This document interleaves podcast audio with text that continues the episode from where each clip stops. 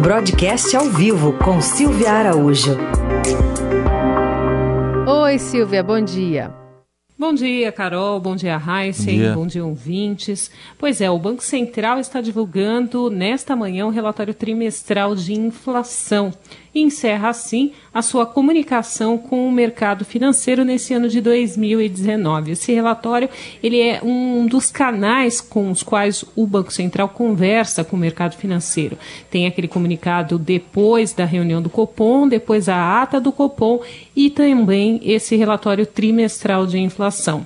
E a expectativa é que esse documento traga novas informações sobre o cenário de atividade econômica esse cenário foi bastante colocado na ata do Copom, conforme a gente conversou aqui na terça-feira, e esse cenário ele foi colocado como um driver para a condução da política monetária no curto prazo.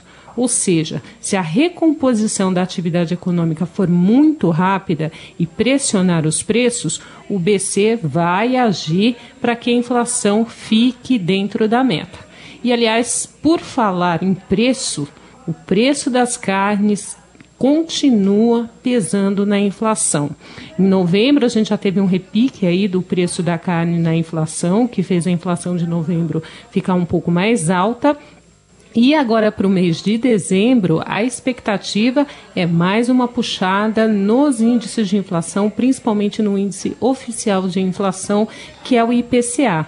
Na sexta-feira saiu uma prévia desse índice com relação ao mês de dezembro, que é o IPCA 15.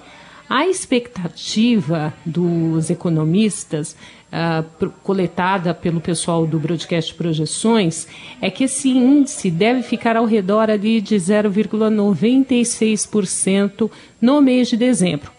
E se isso for confirmado, será a maior taxa de inflação para o mês de dezembro desde 2015 e a terceira maior para o mês desde o ano 2000.